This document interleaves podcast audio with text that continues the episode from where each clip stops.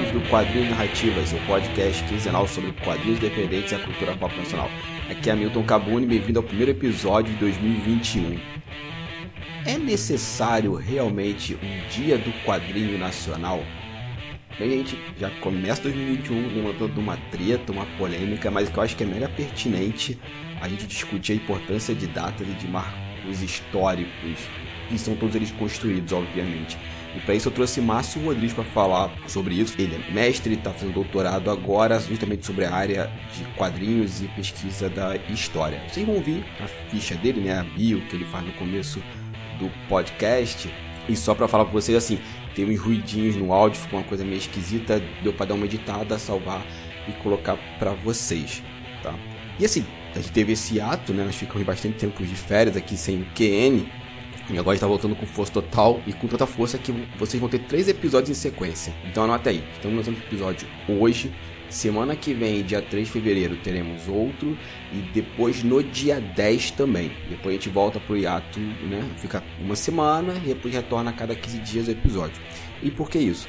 Porque tem duas campanhas no Catarse, que eu já vou estar falando aqui agora nesse episódio, que é do Jorge Valpassos com seu livro Lições, que vai estar na próxima semana a gente falando não sobre o livro em si, mas sobre a narrativa do, do RPG. Foi uma conversa muito, muito bacana. E o outro é a comemoração do lançamento do livro O Caçador de Ana Lúcia Merege, que vai ser o episódio daqui a 15 dias. Então a gente vai ter esses três episódios na sequência para vocês ouvirem. E como eu fiquei de férias, eu curti muita coisa também, deu para dar uma relaxada, botar minha cabeça no lugar, voltei a desenhar, tô lá postando no meu Instagram e no meu blog também, mas eu descobri alguns outros podcasts aí pela casa. O primeiro é um que eu tô gostando muito, que é um podcast sobre ficção científica, que eu conheci através da minha queridíssima amiga Lu Ainzaila, que é o Viva Skyfi. Ele é um podcast destinado, como já tá o nome dele, à ficção científica. Então vai estar linkado aqui no post. Eu maratonei durante as férias aqui, foi bem bacana eu participei nesse ato aí de vários perdidos na estante, estou linkando todos eles aqui, de final de ano, de Natal, de indicações e por aí vai. Tá tudo linkado aqui no, no post. Aproveitem para dar uma olhada também no vídeo da aspas sobre o filme Mulher Maravilha 1984. Tá uma discussão muito bacana. É, eu fui ver o filme, né? Aqui em Portugal a gente conseguiu ver o filme no cinema e não um filme tão bom assim para ser eufemista. Mas a discussão do pessoal da Aspas tá bem legal. Voltando aos podcasts, outro que eu conheci muito legal também é o Botiquim dos Jogos, que é lá voltado para RPG, que eu tô colocando aqui na postagem também. E pra gente fechar, Dei uma olhada no trabalho do meu queridíssimo amigo Diego Novaes, ele é chargista, ilustrador, e eu tô colocando aqui na postagem o link dele, do Behance dele com as imagens. E o Diego, ele é um chargista muito voltado à área sindical. Então, assim, acho que é uma área mega importante, né, de ter esse tipo de comunicação com os sindicatos. E se você conhece alguém, algum jornal do sindicato, alguma esse tipo de comunicação, entre em contato com o Diego, né? Vai ter o Behance dele aqui com os contatos dele. No mais, pessoal, é isso. Já falei demais. Muito obrigado pela atenção e fiquem agora com o programa.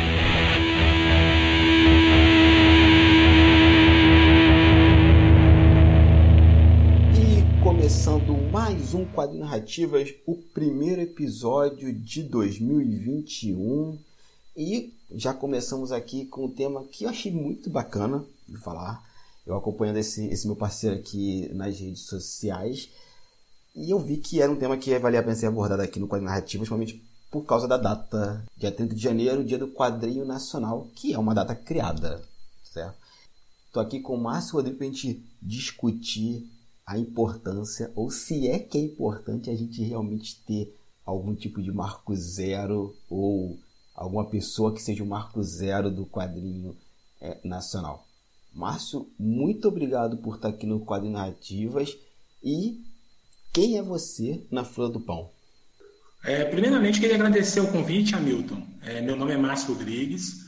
Atualmente, eu sou doutorando em História pela UFPA. Eu estou naquela fase de terminar a escrita da minha tese. Minha tese ela é centrada nas representações da Amazônia nas histórias em quadrinhos, né, dos anos 1970 até os dias atuais.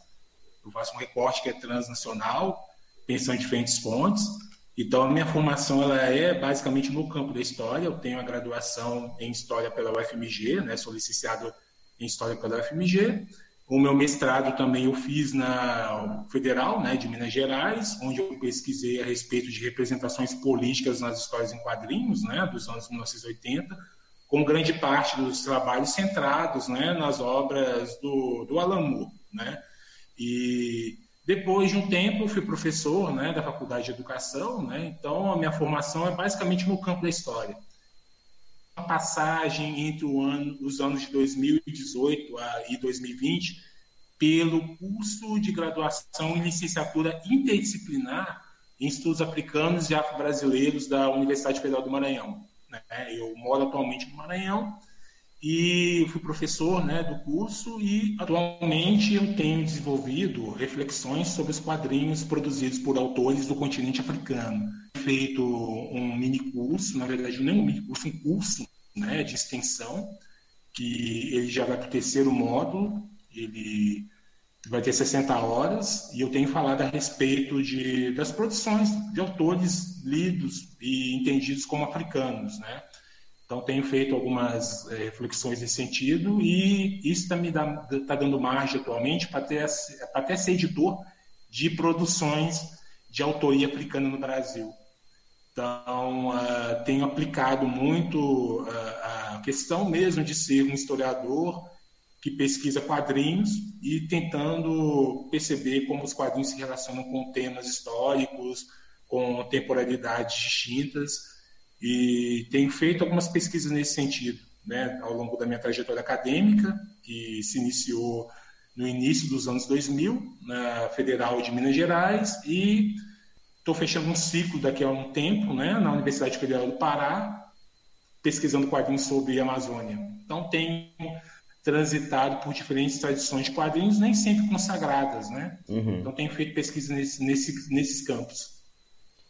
Bacana. É, você, eu tentei ser aluno do seu curso, né, do quadrinhos africanos, mas devido àquela confusão que estava o mestrado, minha defesa, uma série de coisas, não consegui fazer. Depois eu estava acompanhando no YouTube ah, no dia seguinte, né, se, não me engano, era no, na terça e, e, saía na, na quarta ou, ou algo assim. É, você falou agora que está trabalhando, né, ou está aí explorando essa área de edição dos quadrinhos africanos. Fala um pouquinho mais sobre isso, que depois, mais na frente, eu quero gravar um outro episódio contigo pra gente falar só sobre isso, sobre quadrinhos africanos. Que, inclusive, só para complementar, você fez uma mesa de, de discussão no, na última edição da Butantan Gibicon. Então, se puder falar sobre isso, né, sobre esse, essa escolha da editorial e a Butantan Gibicon, Sim, sim. É, eu, é, eu tive essa passagem pelo curso de estudos africanos, né, da UFMA, que é a primeira graduação no Brasil nesse sentido. Né? Uhum. Infelizmente, a única, porque é um curso todo direcionado para o estudo das relações entre o Brasil e o continente africano e também temas relacionados à própria especificidade do ser africano. Eu fui um professor lá que tinha formação do campo de história no curso interdisciplinar e nos trabalhos que eu fazia de pesquisa no, no curso, e também de levantamento de fontes, e acabava também trabalhando com os alunos, eu havia feito um levantamento sobre autoria africana nos quadrinhos. Então, isso foi parte dos projetos que eu desenvolvi. Então, chegou nesse contexto desse ano, né, de 2020, e eu resolvi fazer um curso online, né, que ele era primeiramente direcionado para os alunos do curso né, de estudos africanos, mas acabou sendo algo mais amplo, pensado para diferentes né, públicos, né? não apenas aos estudantes do curso, mas também para que aqueles que fossem aficionados é, nos quadrinhos ou mesmo estudiosos de outros campos. Então, é, algumas editoras começaram a trocar algumas ideias comigo e às vezes algumas editoras tinham uma postura que era que eu considero que era muito colonialista no sentido de tentar explorar um filão, aquela coisa meio comercial né, dos quadrinhos, né?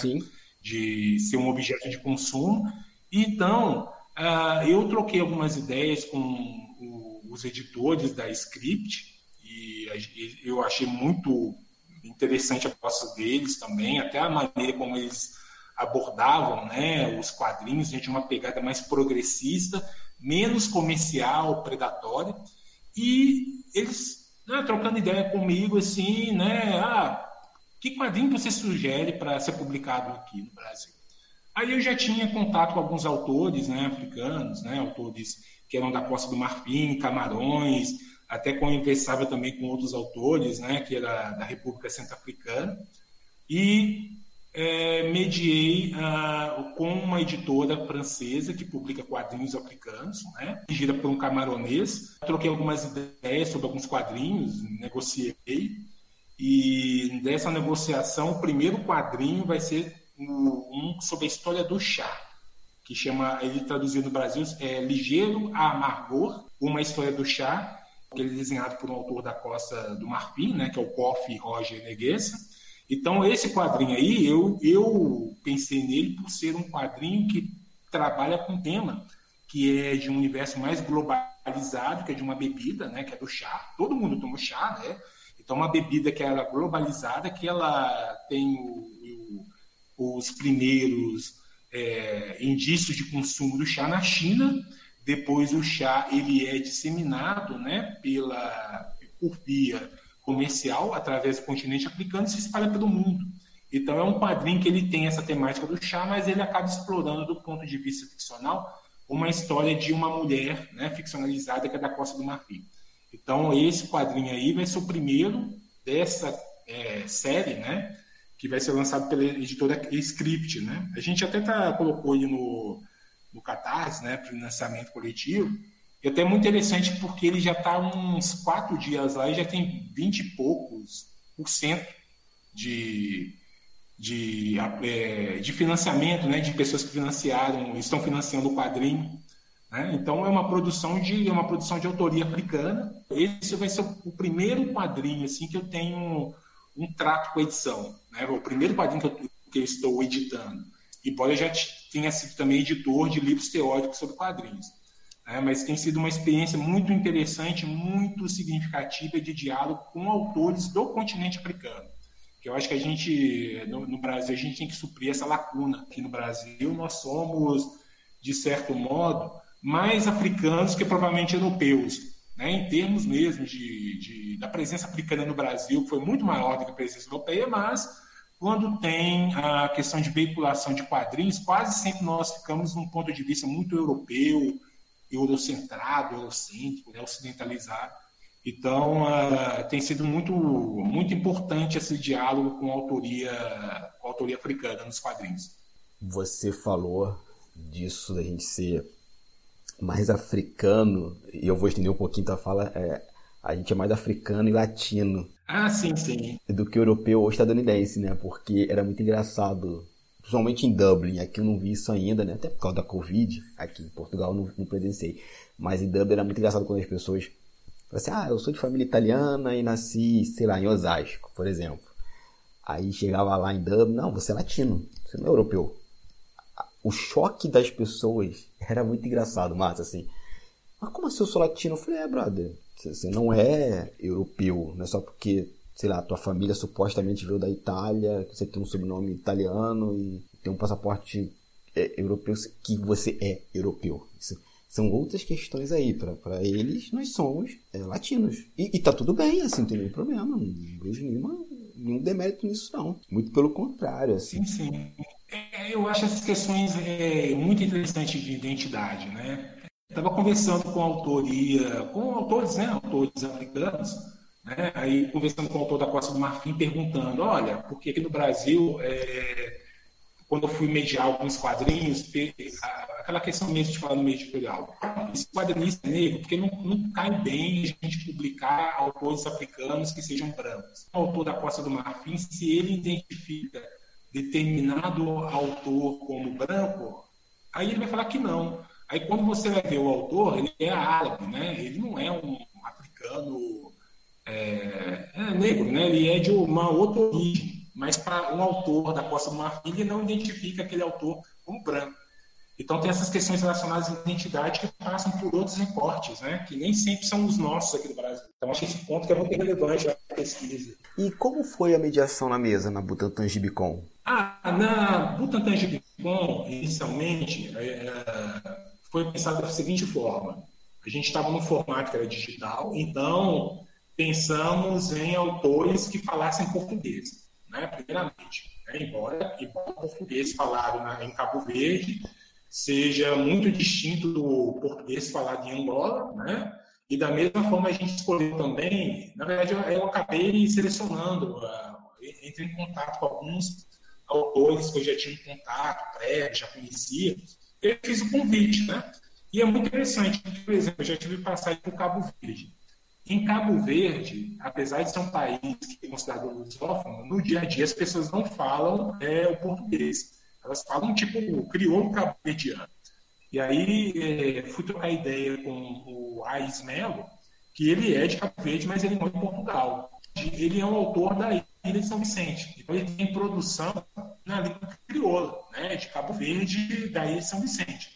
Então a gente escolheu autores que falassem português para que tivessem também um certo estranhamento, já que é, nós somos falantes de português, mas nós não estabelecemos diálogos aqui no Brasil com autores que sejam de Angola, de Moçambique, de Guiné-Bissau, de Cabo Verde, né, dos países que falam português. A gente não tem essa, é, esse contato né, com, com, autores africanos desse país. E também teve a participação da Malika Dail. A Malika Dail ela é uma autora marroquina, mas ela vive em Manaus. É a mulher, primeira mulher marroquina a publicar um quadrinho na Europa. Ela é uma figura de peso assim, dentro do mercado editorial né, do Marrocos e também de produções africanas. E ela vivia no Brasil, foi super tranquilo trocar ideia com, com eles, fazer vídeos, assim, receptivos quando é. E a gente falava, a gente falou no Butantan de Bicom das produções nos, no Brasil não tem esse contato. Esse que eu acho que foi muito importante dentro é, do evento em si e também para o mercado editorial. Embora eu acho que não tenha tido, mas aí quando jornalista de quadrinhos eles não, eles não dão tanta visibilidade, né? As produções que são fora daquele eixo norte-americano, ou então japonês, ou, belga, ou italiano. Né? A gente fica muito preso ainda a uma visão que ela é muito marcada por certas tradições dentro dos quadrinhos. Eu acho que a gente tem que romper um pouco com isso, né? E tentar e, e ver que o mundo dos quadrinhos ele é muito mais amplo, né? Centrado em algumas outras tradições. Então a mesa no, do Butantan de Bicom foi nesse sentido, de tentar diversificar o olhar e perceber que o mundo dos quadrinhos ele é muito mais vasto. Você falou uma coisa que, assim, é, essa coisa do jornalista, né? E eu vou estender a palavra jornalista aqui também para podcast e YouTube, que foi essa, esse, essa tua fala que motivou o surgimento desse podcast. Eu me lembro que quando surgiu, quando eu criei o Quadro Narrativas, foi muito com uma inquietação que, é, que assim, estava surgindo o filme Logan, um ótimo filme, sem sombra de dúvidas, mas em paralelo ali, acho que um, um, um, mês antes, tinha acabado de sair o quadrinho da é, Maria Carolina de Jesus. O quadrinho sobre ela. Ah, sim, sim. Do João Pinheiro e da Silene Barbosa, né? Isso. E eu acompanhava podcasts sobre quadrinhos. Eu falei assim, ah, em algum momento vão falar sobre isso, vão entrevistar as pessoas tal. Não, todo mundo falou assim, vamos falar do filme Logan. Os 10 mais inimigos do Logan, os 10 não sei o que do Logan. E o Logan, e o Logan Falei, ok, mas assim, não está acontecendo nada no Brasil com, com quadrinho. E eu sou do coletivo Capa Comics, né? A gente fazia quadrinho, tinha contato com muita gente do quadro independente. Que eu falava, pô, por que essa pessoa não tá no podcast? Aí eu mandava podcast, assim, o pessoal cagava nos, nos comentários, assim, não lia. E até que um amigo meu, né, o Mário Márcio Félix, falou: Você é a melhor pessoa para falar sobre isso. Vai lá e faz. E nasce aí, nessa minha inquietação, surge com a narrativa. E isso que você está fazendo, assim, eu acho muito bacana. Inclusive, já quero até te propor a gente gravar juntos uma entrevista com essas pessoas que você entrevistou por Dr. Gibicon, pegar um pouquinho aí da ideia do, do, do Sam e levar essa galera para falar com o público de podcast também, né? Já foi feito no YouTube. E eu queria fechar o negócio da imprensa, porque é isso, né, cara? A gente tem uma, uma imprensa, em todos os aspectos, hegemônica, que só vai focar naquilo que vende e ponto final e acabou. Não, não se interessa assim, ah, vamos conversar com outras coisas. Não, não se interessa. Se manter o status quo e o status quo mantém determinados grupos felizes, o resto é o resto. Ah, sim, sim. E, e eu acho que o pior disso é que acaba direcionando a visão do público leitor para ver que aquilo talvez seja a única coisa existente de quadrinhos, quando na verdade não. Né? Então, eu particularmente, não estou fazendo crítica aos youtubers de quadrinhos, nem ditos gibitubers, né? ou mesmo jornalistas de quadrinhos, porque eles fazem um trabalho de divulgação que eu acho que é até relevante do material que é mais acessível, mas eu acho que não se deve fechar o olhar para outras produções. Ah, inclusive até já me meti em treta, editor, gibituber de quadrinhos, porque o sujeito acreditava que não existia quadrinho na Alemanha. Para ele não, talvez é porque ele não conheça, mas uh, existe um cenário que é muito vasto em qualquer lugar do mundo a respeito de quadrinhos. Só que aqui no Brasil a gente tem um conhecimento que é muito marcado por esse olhar ocidental. A gente conhece muito de, quer dizer, a gente conhece minimamente sobre quadrinho americano, quadrinho japonês, né? E quadrinho, quadrinho é, france, é, europeu, né? Franco-belga, italiano e hoje quadrinho argentino. Só que mesmo isso, nesse cenário, não dá conta de explicar em termos de abrangência muito mais amplo e diversificado. Gente, até para pegar a carona numa pergunta que até que você mandou aqui da, da, da pauta, né? Eu tenho hoje, hoje como é, talvez uma meta assim, mais como alguém que estuda, lê, coleciona, um conhecimento muito mais variado a respeito de, dos quadrinhos. Então, eu não me limito apenas a uma tradição, a um nicho apenas, né? ou a um, uma particularidade dos quadrinhos. Eu acho que os quadrinhos eles são uma linguagem muito mais diversificada, né? muito mais abrangente do que propriamente né? nesses, nesses cenários mais hegemônicos. Uhum, concordo. Já que a gente entrou pela pauta, então, vamos lá, vamos falar um pouquinho mais sobre você, né? Porque assim, em algum momento você começou a ler quadrinhos. E, e quando é que começou isso? Assim, você ler, colecionar as HQs? Olha só, é, eu sou de uma família muito humilde de Belo Horizonte, né? Meu pai ele é baiano, mas ele mais se identificava como goiano. E ele foi morar em Belo Horizonte e ele tinha um trabalho que era um trabalho subalterno, se a gente for ver, né? Então meu pai faz, chegou a fazer bico em banca. Trabalhou em banca de revista. E na época, como não tinha aquela questão de creche, né, que eu não fui não fui uma criança que teve aquele contato com creche, e aí meu pai me levava às vezes para trabalhar, né? Minha mãe também trabalhava e ele me levava para a banca. Aquela coisa de menino, né, meio encapetado, e ele me dava os quadrinhos lá, eu ficava lendo os quadrinhos na banca. Então meu gosto por quadrinhos começou nisso. Então eu tinha quatro, cinco anos, então eu, eu comecei é, pelo mundo dos quadrinhos por causa dessa, dessa condição. E depois eu fiquei muito, de certo modo, interessado, no, interessado em, em quadrinhos. E eu tinha aquele hábito, eu acho que desde criança eu tenho um hábito, assim, que talvez acho que até persiste, persiste até hoje, que eu recortava os quadrinhos que eu tinha acesso e tinha contato, colava lá no caderno, nos cadernos, né? E começava a escrever com aquelas informações que tinha nos quadrinhos. Tipo, Super-Homem criado por Jerry Siegel e Joe Schuster. Depois, com oito anos, eu fazia isso. Né? Então, eu tinha esse interesse em, nos quadrinhos de uma forma também mais fora daquela coisa de ler apenas, mas eu queria saber quem que tinha escrito, quem que escrevia, quem que desenhava. Né? Então, esse gosto eu comecei desde criança.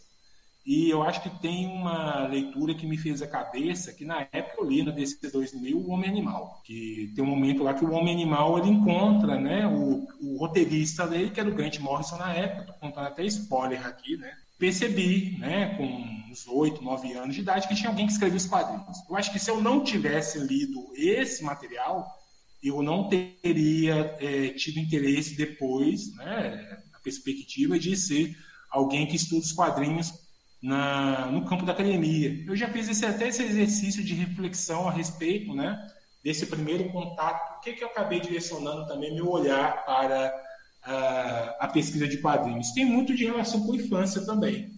Então, eu comecei nos quadrinhos desde cedo. Então, sou leitor de quadrinhos, né? Desde os meus 4, 5 anos de idade. Eu, particularmente, eu não comecei lendo Turma da Mônica, né? Que talvez seja o primeiro contato que as pessoas aqui no Brasil têm com os quadrinhos. Eu já comecei a ler super-heróis.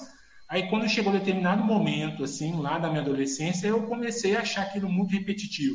Embora leia também quadrinhos super-heróis, até hoje. Eu tento ler de tudo. Aí eu fui tentar diversificar meu olhar também. Quando eu entrei na UFMG, tinha uma banca que ficava na porta da porta, na porta de entrada, na entrada, né, da universidade, e era a banca Nona Arte, até do Augusto, o nome do, do dono da banca é Augusto, e lá tinha muito material europeu. Então aí eu comecei a diversificar meu olhar também. O Augusto era uma pessoa que era muito aberto, até eu considero ele na minha pesquisa do mestrado, até tem agradecimento que eu considerava ele o meu orientador, mais até do que o meu próprio orientador, né, que era um historiador que não tinha tanto contato com os quadrinhos. Eu sempre trocava muita ideia. Então eu acabei tendo contato com esse mundo mais amplo dos quadrinhos por banca. Então, desde cedo, eu acho que a presença da banca é um elemento constitutivo da minha identidade, né? Embora hoje as bancas de revista no Brasil elas tenham sofrido, né, uh, um descrédito cultural. E, então, eu posso, resumindo mesmo minha trajetória de como eu comecei no mundo dos quadrinhos, desde a infância, é, com contato com narrativas de super-heróis, também eu lia quadrinhos, eu lembro de ter lido Trapalhões na infância, eu li alguns materiais que não, nem propriamente a própria Turma da Mônica, né, tinha contato, tinha contato até pouco, eu acho que eu não nunca gostei de Turma da Mônica, né, só para falar isso. E hoje eu tento colecionar algo que seja minimamente dentro, do meu, dentro das minhas possibilidades né, monetárias, né, do meu orçamento. Mas é, eu, eu, tento ler outros materiais também, né, e conseguir materiais que são diversificados de outros lugares do mundo. Então, como colecionador, hoje eu tento ter uma postura de ver os quadrinhos de outras tradições. Eu não fico muito preso também ao que o mercado editorial me fornece eu acho que até para quem é pesquisador, ficar preso né, ao que as editoras no Brasil fornecem, talvez a gente não saia tanto do lugar. Embora o trabalho das editoras seja muito importante, né? De viabilizar quadrinhos que nem sempre seriam traduzidos aqui. Sim. E, Márcio, é, você comentou né, que é formado em História, mas você já entra para a academia é, querendo... A academia, diga assim, a graduação em História já querendo trabalhar com quadrinho ou isso foi um, um processo lá dentro? Você, ah não, agora vai ser legal trabalhar aqui com quadrinhos. Como é que foi essa, essa relação? Bem, o meu primeiro vestibular não foi propriamente em história. O meu primeiro vestibular, ele foi até muito engraçado que eu falo isso, foi em, em química. É até engraçado falar isso, né? Eu gosto de química, gosto de física. Então, meu primeiro vestibular foi isso. Mas eu também tinha um, um, um trato com história. Então aí eu fiz depois, antes de passar para história, eu tentei Belas Artes, que eu desenho, mas eu me considero hoje muito enferrujado. Então é, hoje eu já não desenho, fico mais por conta de pesquisa. Então, quando eu fiz história, eu não tinha essa intenção de pesquisar quadrinhos, não. Embora os quadrinhos fizessem parte né, das minhas leituras desde, desde a infância, mas eu queria ser inicialmente na né, história medievalista, eu queria estudar a Idade Média. Né? Então, chegou naquele determinado momento, assim, até eu propus um trabalho que era sobre cavalaria medieval. Mas depois eu, eu me desencanei com esse tema, porque eu achava também que talvez tivesse nenhuma postura muito adulta com relação ao tema. Era muito mais uma ideia de um imaginário medieval, de uma fantasia. E aí eu resolvi pesquisar um objeto que é muito mais, né, muito mais complicado para quem é da história, que é as histórias em quadrinhos. Então, lá para o meu terceiro, quarto período, depois de ter abandonado essa ideia de ser um medievalista, né, é, eu resolvi pesquisar quadrinhos. Então, o primeiro tema que eu decidi, que eu tinha até interesse, até eu falei de química e física, né, feito o meu primeiro vestibular para isso, foi a representação da ciência e do cientista nas histórias em quadrinhos. Então, esse foi o meu primeiro tema de interesse dentro da história, que eu até na época, na, não, na, na história, na licenciatura, não tinha pré-requisito de fazer uma monografia. Então, quando eu me formei como licenciado em História para ser professor, eu resolvi depois fazer o bacharelado, mas eu não concluí o bacharelado, então não escrevi monografia porque eu tentei o mestrado. Eu tentei o mestrado depois de formado, né? De... Então, eu tive a ideia de associar os quadrinhos na história, né? Que eu percebia também que eu tinha muito interesse por imagens dentro do campo da história. Só que os historiadores, para quem, quem é da história aqui que está estudando o podcast, pode até perceber que no campo da história o trabalho com imagens ele ainda é muito recente do ponto de vista mesmo historiográfico. A questão de trabalhar as linguagens faz parte de uma virada linguística, né? e essa virada pictórica na história ela é muito mais recente, né? ela, é bem, ela é muito mais recente do que propriamente essa ideia de trabalhar com a literatura, de trabalhar com é, outros registros que, que são ficcionais. Então, esse interesse surgiu numa disciplina também que eu fiz sobre fotografia. Eu não queria fazer um trabalho sobre história de fotografia. Eu quis fazer um trabalho sobre, sobre quadrinhos que tivesse relação com fotografia. Tanto que na época eu explorei uh, um do, uma das edições do Watchmen, né, que aparece o Dr. Manhattan, né, a edição 4, que uh, tinha aquela dimensão em torno da da fotografia, uhum. né, do Dr. Manhattan vendo a questão do tempo. E então eu explorei isso num tema assim de trabalho mesmo, de graduação, aquela coisa de menino de graduação empolgado, fazendo um trabalho sobre quadrinhos. A professora ministrante da disciplina gostou né, do trabalho e depois ela pediu até para apresentar. Ela gostou bastante do trabalho a respeito sobre quadrinhos e eu tive essa ideia de tentar associar uh, os quadrinhos no campo da história, mas nem sempre, nem sempre uh, tive boa aceitação. Isso aí tem que falar mesmo, né? Porque talvez, né, nós historiadores ainda não, não lidamos de uma forma muito satisfatória com linguagens que fazem parte, né, da contemporaneidade. Talvez uma proximidade temporal, os historiadores ainda torçam o nariz para as histórias em quadrinhos. E também por outras, outros preconceitos, né? Então, essa ideia de associar quadrinhos com a história surgiu assim, né? quase que um, um, quase uma tentativa também de tentar subverter algumas coisas dentro da história, né? Do, dos pressupostos teórico-metodológicos, das fontes que geralmente eram utilizadas né? lá na UFMG e também talvez uma não identificação com alguns temas. Então resolvi ser um pouco teimoso e trabalhar com quadrinhos, como historiador. Bom, você já respondeu a terceira questão, é, ou você quer aprofundar? Ou já podemos ir para a quarta questão? Ah, ah, com relação à recepção da academia, né, diante da escolha de trabalhar com quadrinhos, eu lembro que quando a gente se encontrava no início lá da, da, da primeira Ampu que teve com o tema sobre quadrinhos, história, foi 2011. Foi em São Paulo, né, na Ampu Geral que até foi para uma proposta lá da Geisa Fernandes, né, que ela propôs o simpósio, e a gente ficava naquela coisa de quase que um grupo de autoajuda, de falar que como, como nós é, tivemos muita dificuldade em trabalhar com quadrinhos no campo da história. Pelo seguinte, é, os referenciais na história não existiam tanto, né? pelo menos a gente não tinha contato, embora existissem, né? não havia um, um trabalho de tradução desses, dessas, é, dessas fortuna crítica a respeito do, da relação entre quadrinhos e história.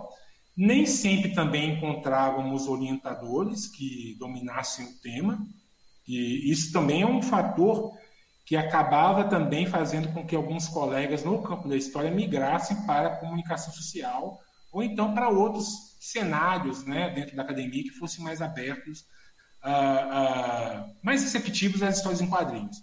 Então, nem sempre eu encontrei boa recepção na história onde eu me formei, né? onde eu me formei na UFMG. Né? Embora hoje já seja muito diferente, quando eu volto lá para ministrar curso de quadrinhos, é, tem sempre uma boa acolhida. Mas na época, na, na graduação, eu era aquele cara tipo, ah, você conhece o Márcio, Márcio, Márcio Rodrigues? Ah, não, não conheço não. Ah, é aquele cara dos quadrinhos. Ah, aquele cara dos quadrinhos, né? Então, geralmente, é aquele gato pingado na história, que era o único da turma que cismou de pesquisar quadrinhos, né? É, é, era, era dada a relação né, dos historiadores com os quadrinhos, que eles não tinham tanto contato, não tinham contato na minha época, e até acredito até hoje, porque às vezes acompanho colegas que estão inici, iniciando na pesquisa de quadrinhos na história, historiadores em formação, que não têm orientadores ou então sofrem com é, certo descrédito com relação a, a, a, a, maneira como os professores interpretam os quadrinhos como uma fonte, um objeto da história. Entendi. É engraçado que eu sempre acho às vezes que a gente está avançando e a gente está dando dois, três passos para trás. Você inclusive cita isso no, em alguma parte sua lá do Facebook que você falou, né, que a gente tem essa dificuldade de pesquisar quadrinhos, inclusive em mercados já consolidados como Japão, Estados Unidos, até alguns, alguns pontos da Europa tem essa dificuldade. O quadrinho ainda não tem a mesma o mesmo respaldo social que literatura e cinema, por exemplo. É, mas você tem algum conselho assim para quem quiser enveredar por esse campo? Assim, ó, tô aqui, estou estudando história, vou fazer um mestrado em história, quero fazer quadrinhos. Tem algum conselho para essa pessoa? Olha, acho que o primeiro é ser teimoso. Talvez o primeiro conselho seja teimosia. Desenvolver um pouco disso, né? E acho que é aquela questão, talvez nem. Não estou sendo coach, não, né? É, falando que tem que ser um discurso motivacional para a pessoa não desistir do seu sonho na história. Mas eu acho que talvez o primeiro pré-requisito seja isso, né, de ser um pouco teimoso. E além disso, nessa teimosia, para trabalhar com quadrinhos como objeto, ferramenta da história, eu acho que tem que aprender outras línguas também. É, eu até falei com, inicialmente aqui que o meu primeiro interesse foi trabalhar com Idade Média, né? Uhum. Então, na época, quando eu quis trabalhar com Idade Média, eu tive que aprender a ler em latim e grego coisa que eu quis aprender. Isso me deu margem depois para aprender outras línguas também, né, como línguas latinas, né, de origem latina, como francês. É, depois eu quis aprender um pouco italiano. Aí, aí, depois eu fui enveredando por outras, outras, outros troncos né, linguísticos.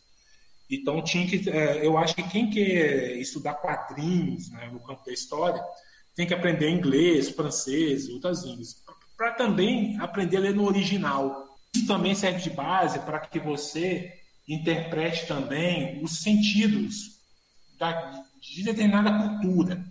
Como uma certa palavra em determinada cultura tem um sentido totalmente diverso do nosso aqui no português. Né? Então, eu acho que é, uma, um, é um, é um conselho. A outra coisa é que os quadrinhos carecem de uma teorização no campo da história. E eu não estou falando de trabalhar os quadrinhos apenas no nível descritivo, mas nem no nível propriamente descritivo da narrativa. Mas saber que aquela narrativa também ela é resultado de certas práticas culturais, certos processos que são construídos ao longo do tempo e no espaço também, né? Se a gente pensar que cada tradição de quadrinhos tem uma maneira distinta de se apresentar. Isso também é, é resultado de, da forma como os quadrinhos são apresentados ao longo do tempo. Então, eu acho que aquele que quiser trabalhar com quadrinhos no campo da história não deve se furtar de ter um embasamento teórico-metodológico, considerando também aspectos relacionados ao contexto, à maneira como os quadrinhos são produzidos, como eles circulam em dado momento, como eles são resultado né, de certas tensões, de certas disputas que se verificam na, na, na medida que o homem ele constrói as relações né, entre, entre si em dada temporalidade. Então, acho que o, histori o futuro historiador que deseja trabalhar com quadrinhos, ele tem que também lançar mão dessas teorizações para problematizar conceitos e até mesmo pensar que algumas balizas que são impostas aos quadrinhos, elas são construções históricas. E nem sempre eu vejo que, talvez, na pesquisa de quadrinhos, tenha um, um diálogo proveitoso com nós historiadores. Eu não estou falando de, de, nem isso como para afirmar um, um, lugar né, simbólico meu, ou então até profissional, mas eu estou falando de uma forma geral. Os estudos dos quadrinhos carecem de um maior diálogo com historiadores. Então, acho que tem, seriam alguns conselhos, né? Primeiro, ser teimoso, ter um contato com outros regimes simbólicos, né? Que passa pelo contato com as línguas, também é, aprender a respeito de cada uma das particularidades daqueles autores, e são particularidades culturais, né? E também ter um apreço por teoria e metodologia. Rapaz, eu acho que não é só no campo teórico, não, que falta um pouco de aproximação dos quadrinistas com a história. Eu acho que o pessoal que produz é a mesma coisa, que é, é muito engraçado, né? Tem uma, uma galera que tá desenhando, tá produzindo quadrinhos, eu acho muito bacana, mas que acha que realmente é o marco zero, que o que ele está fazendo é extremamente original. E quando você fala assim, não, mas já foi feito antes, tal autor lidou com, com essa obra, tem gente que fica até ofendido, assim. Sobre essa coisa do pioneirismo, é que a gente gerou esse podcast, esse, esse bate-papo, né? Você, em várias conversas que eu vi sua, inclusive eu participei de algumas no Facebook principalmente, que era sobre essa necessidade que nós temos de ter um marco zero no quadrinho mundial, vamos, vamos dizer assim, mas aqui a gente vai focar no Brasil, principalmente com a data 30 de janeiro do Lagostini. E a gente estava discutindo algumas coisas, né? Então tem alguns pontos que, gente, que eu peguei de um texto seu e eu coloquei aqui na pauta, eu vou dar uma olhada nele depois a gente discute. O primeiro ponto é o seguinte: é, deste modo, nas suas palavras, quando estudiosos insistem em considerar o marco zero das histórias em quadrinhos, entre aspas, como o ano de 1896 com o surgimento dos balões nas histórias de Yellow Kid do Richard F. Occult, desconsideram que estão corroborando, sem pretendê-lo, com a concepção de que quadrinhos surgem com a inclusão de balões e com a ideia veiculada pelos norte-americanos de atribuir para si a invenção dos quadrinhos por causa do balão. Na opinião de Sir Beck, esse é um dos três equívocos absurdos acerca dos quadrinhos. Os outros dois seriam afirmar que eles são simplesmente um tipo de literatura e que eles não passam de mero entretenimento. O quadrinho não precisa do, de diálogo do texto, né? E o balão é isso, é o suporte da escrita. E, e quando eu li isso aqui, eu falo, isso é verdade. Se a gente fica discutindo o tempo todo que o quadrinho não precisa do balão, o, o Yellow Kid não precisa ser um marco zero. Eu queria tuas palavras sobre, sobre isso, assim, sobre essa parte. Depois vou aprofundar no, nos três equívocos do, do Sir Beck. Dessa construção de um marco zero pela imposição de certos códigos nos quadrinhos, mas a, essa questão do marco zero era mais um, um, critério que ele é mais de ordem arbitrária do que propriamente objetivo, né? Porque é muito difícil você precisar qual seria o primeiro quadrinho de todos os tempos, porque a gente está falando de uma linguagem. Vamos imaginar, por exemplo, português, né? a língua que a gente fala. Tem como saber como o português foi utilizado, é, foi utilizado pela primeira vez? Não tem, porque o português ele é resultado também de diferentes processos históricos, né? Questão é que a gente, quando tem um aspecto desse marco zero, a gente perde de vista todo o processo. Então, quando se atribui a ideia de um balão, ou então a gente acha, né? Por que, que tem sequência lá num, numa manifestação lá do século XVIII, né, do século XVIII, ou então do século XV, se a gente for um pouquinho mais para trás, ou então uma pintura rupestre, isso é muito uma, uma, uma, questão que é mais arbitrária do que de ordem objetiva. Porque eu fico pensando o seguinte: será que se a gente voltasse para o tempo das pinturas rupestres e perguntasse para um homem lá do Paleolítico se o que ele estava produzindo é quadrinhos, certamente ele nem tem, nos, não nos entenderia, porque nós estamos utilizando aqui também convenções que são do nosso tempo. Da mesma forma que eu acho também que se a gente voltasse lá para o século XIX e perguntasse para um autor lá dos anos 1830 se ele estava fazendo quadrinho, possivelmente ele não saberia do que se trata. Então é, é uma visão nossa que ela é do nosso tempo, que ela acaba sendo atribuída às manifestações daquele de um, de um tempo passado.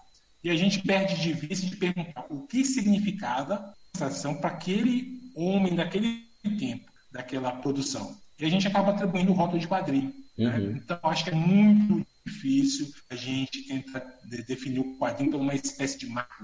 Isso é muito característico da nossa cultura, que são constitutivos da nossa cultura judaico-cristã, né? é de uma origem do mundo.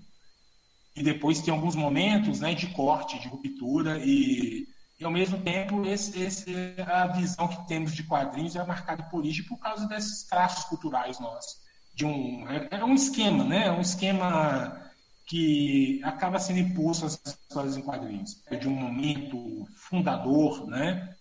É, acaba não explicando muito o que, significava propriamente o balão naquela época. Ninguém se pergunta o que significava um balão naquela época. É, fazer um vitral daquela forma a gente acaba atribuindo a ideia de quadrinho.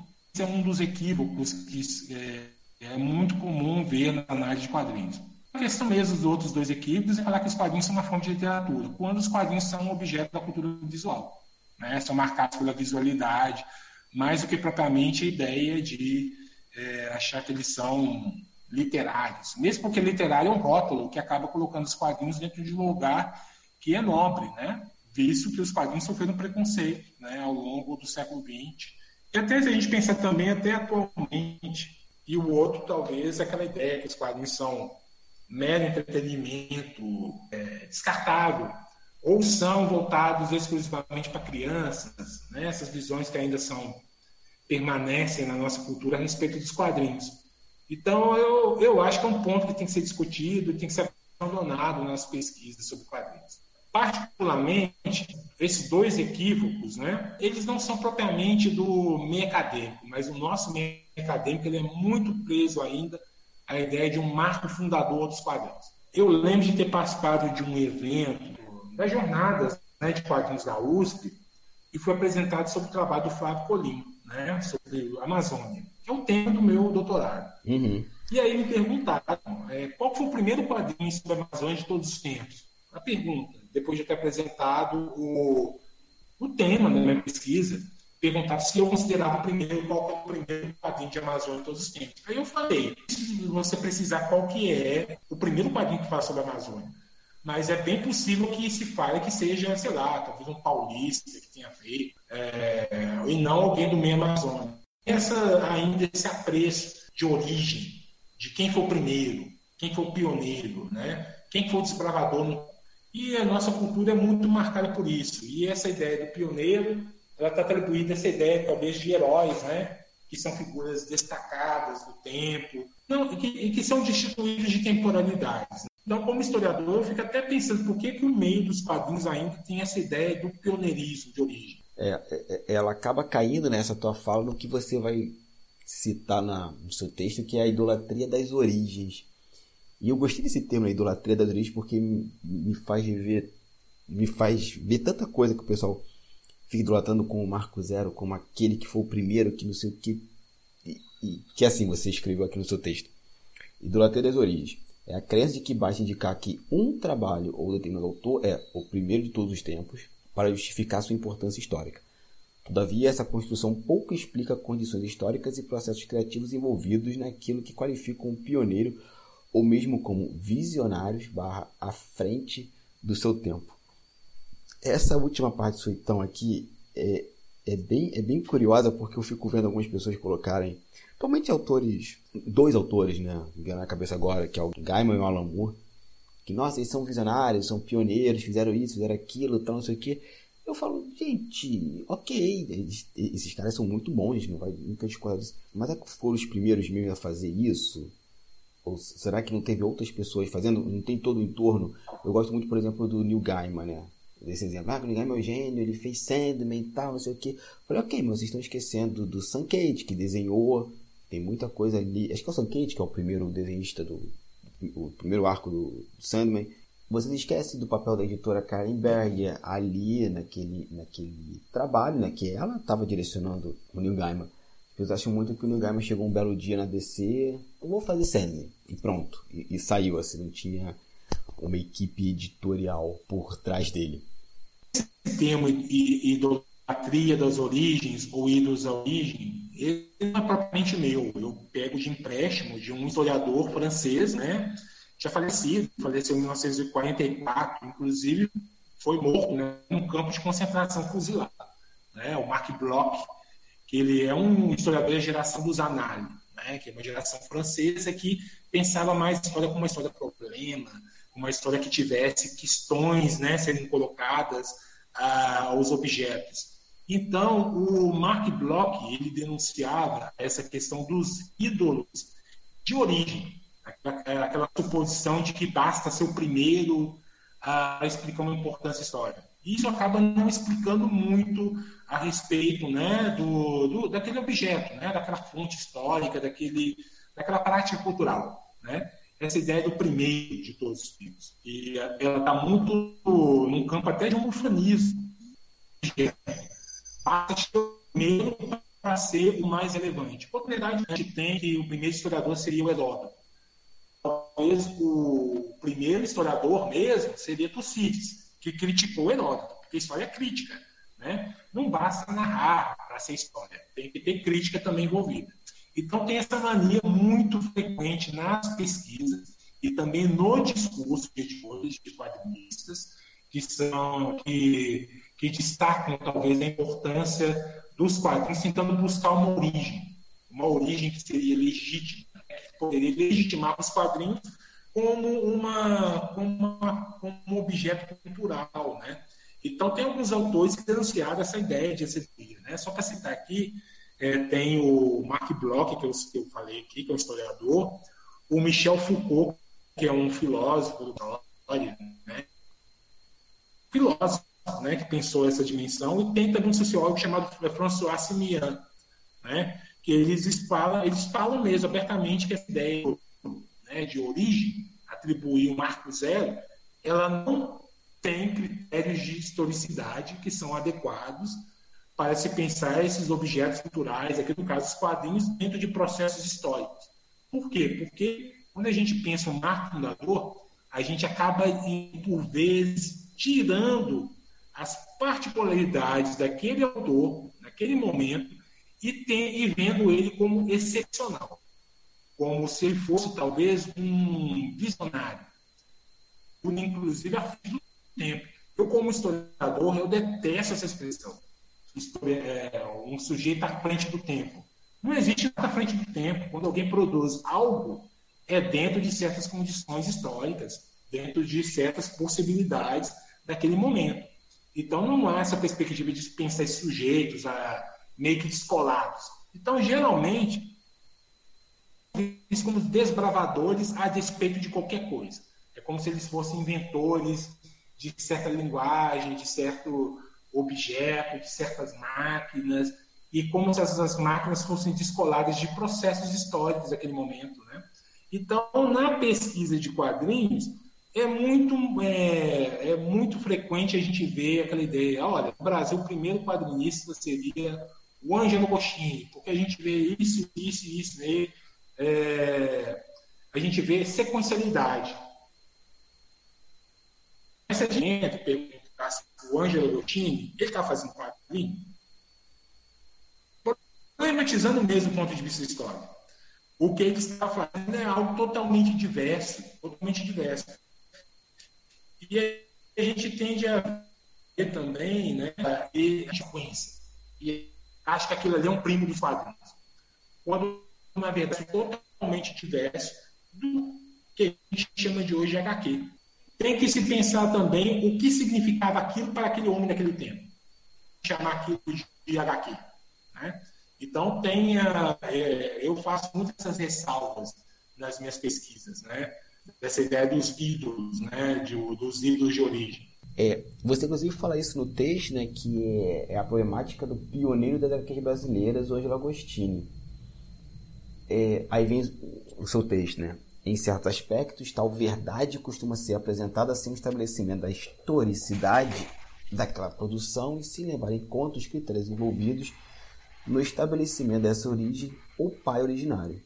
Historiadores dos quadrinhos como Ivan Lima Gomes, mais atentos aos aspectos mais atentos aos aspectos contextuais e operações historiográficas, tem assinalado que atribuir ao ídolo brasileiro Ângelo Agostinho o epíteto de pai dos quadrinhos nacionais, entre aspas, é, antes de tudo, uma tradição inventada, uma narrativa mítica de fundação criada para consolidar um interesse. Essa invenção, entre aspas, foi construída em um momento específico para legitimar os quadrinhos nacionais. Que, se eu não me engano, teve até outra data, né? É o dia 14 de março, que foi a data da publicação da revista Ilustrada o possível dia do quadrinho no, Brasil, como 14 de março. 14 de março é uma alusão à publicação suplemento eh, infantil, que é de 1934, né? E só que tem um esforço também de memória que acaba naturalizando essas datas como se fossem naturais. E a gente acaba reproduzindo elas sem nos perguntarmos né, o porquê daquela data ter sido instituída. A gente vai naturalizando né, essas invenções, essas tradições que são inventadas. Então, tem alguns historiadores, né, posso, eu, até citei o meu texto lá, o Ivan Lima né, Gomes, que é um historiador né, que, com o qual também dialogo muito, E também no meu texto eu discuto um pouco a respeito dessa noção de uma tradição inventada, que ela passa pela ideia de origem, né, desse ídolo de origem. A gente tem que ver que essas datas elas são meras convenções. Que elas, é, hoje, né, se a gente for ver o, a ideia do, do, do dia do, do quadrinho nacional, passando pelo dia 30 né, de janeiro, ele tem até associação com, lá, com a, a publicação das aventuras do Inhoquim, em 1869, tem, a, o, a, tem a, algumas discussões que tentam ver se seria essa data ou não, se seria algum quadrinho anterior. Né? Só que é, acaba, acaba é, de certo modo, não se perguntando por que, que as aventuras do Inhoquim significavam naquele contexto de 1869. 869. A discussão é gente tentar legitimar ou não, ou ver se não é um quadrinho. Será que aquilo era visto mesmo como um HQ, como um quadrinho? Sim, sim. O que, que significava no, no ano de 1869 fazer uma narrativa visual? Uma narrativa naqueles termos, naquelas condições. Eu acho que se nós deslocarmos a nossa, a nossa zona de interesse condições, naquele momento, a gente tem um entendimento muito mais abrangente e mais aprofundado do, do significado mesmo do, do que é produzir utilizando imagens. Contar histórias produzindo imagens. E aí a gente tem um entendimento também do que é a nossa forma contemporânea que se chama quadrinhos. Uhum, Não tentando associar né, do século XIX quadrinhos porque tem um, uma distância temporal né, também. Né, particularmente na história, tem que se considerar esse aspecto.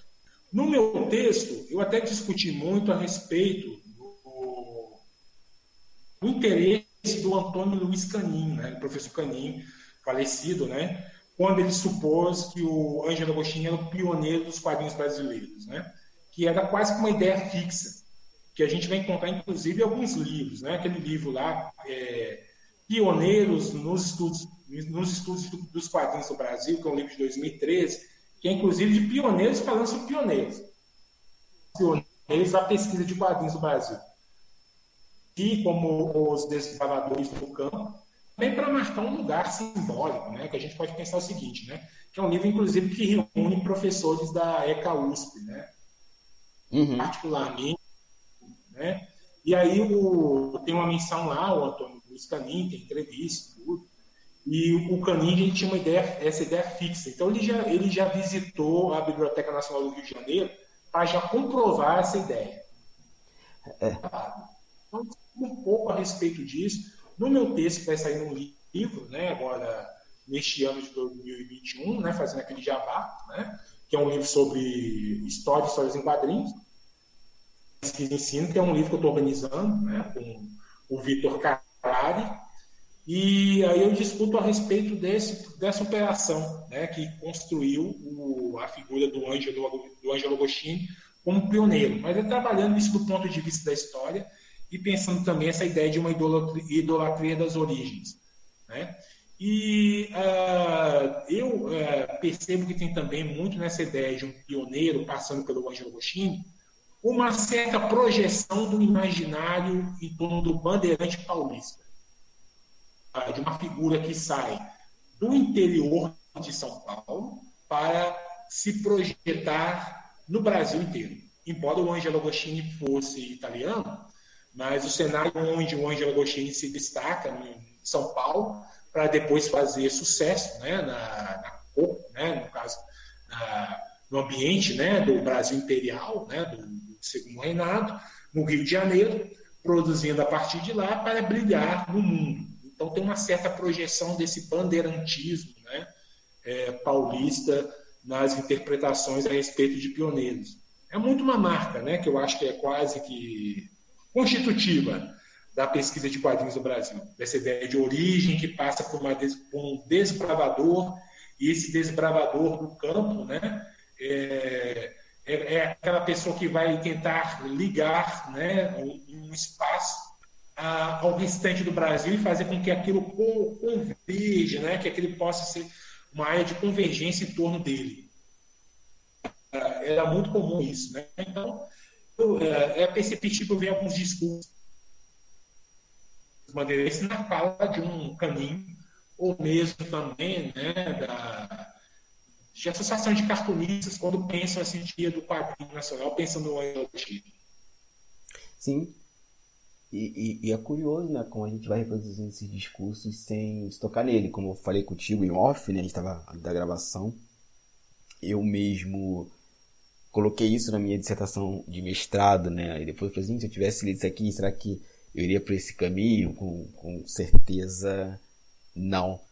Lendo o seu texto, né, agora com você aqui agora, e como isso, no frigir dos ovos, a gente tem uma data, ou tem um pioneiro não serve de absolutamente nada no frigir dos ovos, porque a gente vai continuar produzindo, pesquisando, é, lecionando sobre, e a data tá ali, mas assim, não tem uma diferença, ela, ela, ela é uma discussão inócua, né? Você até, a gente até falou do, do historiador, né, que você citou ele lá em cima, até peço desculpa, não, não peguei o nome dele ainda, mas ele tem aquela frase, né? É, não, não, é mais, não, é, não interessa mais saber se Jesus morreu e ressuscitou. O, importante é saber por que, tantas pessoas acreditam nisso ainda. E, e, eu vejo muito quadrinho isso, né? Quando assim, ah, o quadrinho dia 30 de, do, de janeiro é o dia do quadrinho nacional. Beleza, é bacana, é uma data bonitinha e tal, não sei o quê, mas no final das contas, e daí? E talvez seja essa a pergunta que eu, que eu tenha levantado nesse podcast, né? Funda, existe alguma importância realmente a gente ter essa em ter datas, em ter marcos, na sua visão? É, pessoal, olha só, vocês ouviram aqui que teve um ruidinho, né? O som tava meio esquisito. Então, nesse momento, o som fica melhor pelo seguinte: é, não deu para continuar a gravação né, presencialmente. O Márcio me mandou os áudios via WhatsApp, eu dei uma editada e coloquei aqui. Mas nada que interfira no pensamento dele. Então, esse e a despedida dele foi tudo pelo WhatsApp. Valeu, pessoal. Talvez pelo fato dos quadrinhos né, terem sofrido uma perseguição ao longo do século XX, é, nós temos nós desenvolvemos uma certa postura que é muito teleológica, essencialista, evolucionista, que acaba limitando o entendimento deles no campo da história.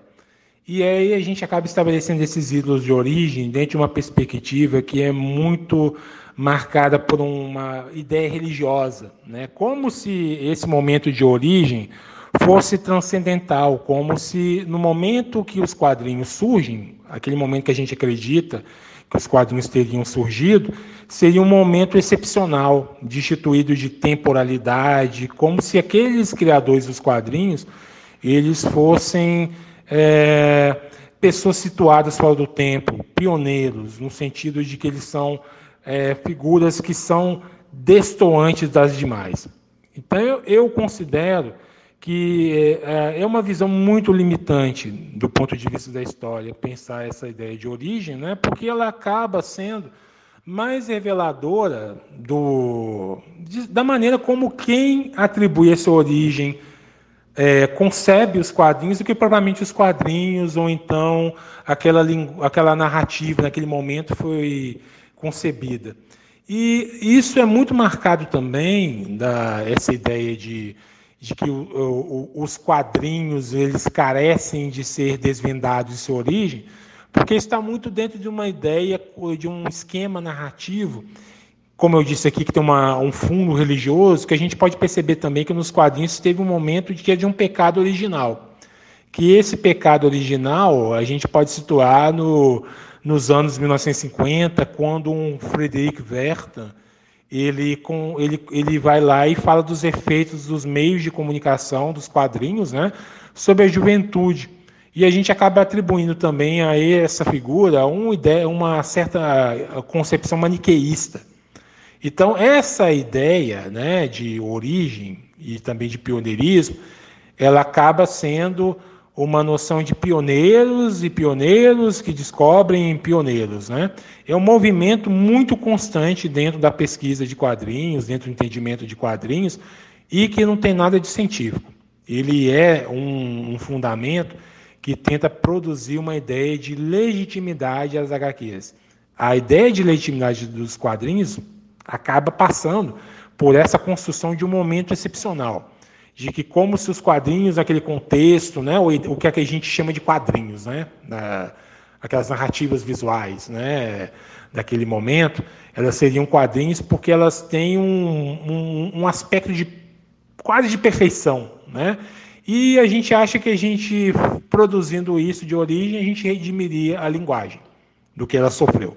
É quase que um movimento né, daqueles pesquisadores de quadrinhos tentando buscar uma certa é, ideia de salvação aos quadrinhos. Né? Então tem um momento de origem, tem um momento de pecado original e essa expiação dos pecados e essa redenção que nunca vai ser concretizada. Não vai ser concretizada porque nós sempre temos esse movimento circular de retorno às origens. Né? Então, os acadêmicos que estudam os quadrinhos, eles tentam é, reconciliar as HQs com a sociedade, buscando esses momentos né, fundadores dos quadrinhos, né, e acabam, de certo modo, não explicando que aquela, aquele objeto cultural que se denomina quadrinho, lá no século XV, XVI, 17, 19 significavam do ponto de vista histórico. Então tem uh, é um esforço que para nós historiadores não faz tanto sentido. Ele acaba dizendo muito mais do que é, sobre aqueles que atribuem origem do que propriamente aquilo que se denomina HQ.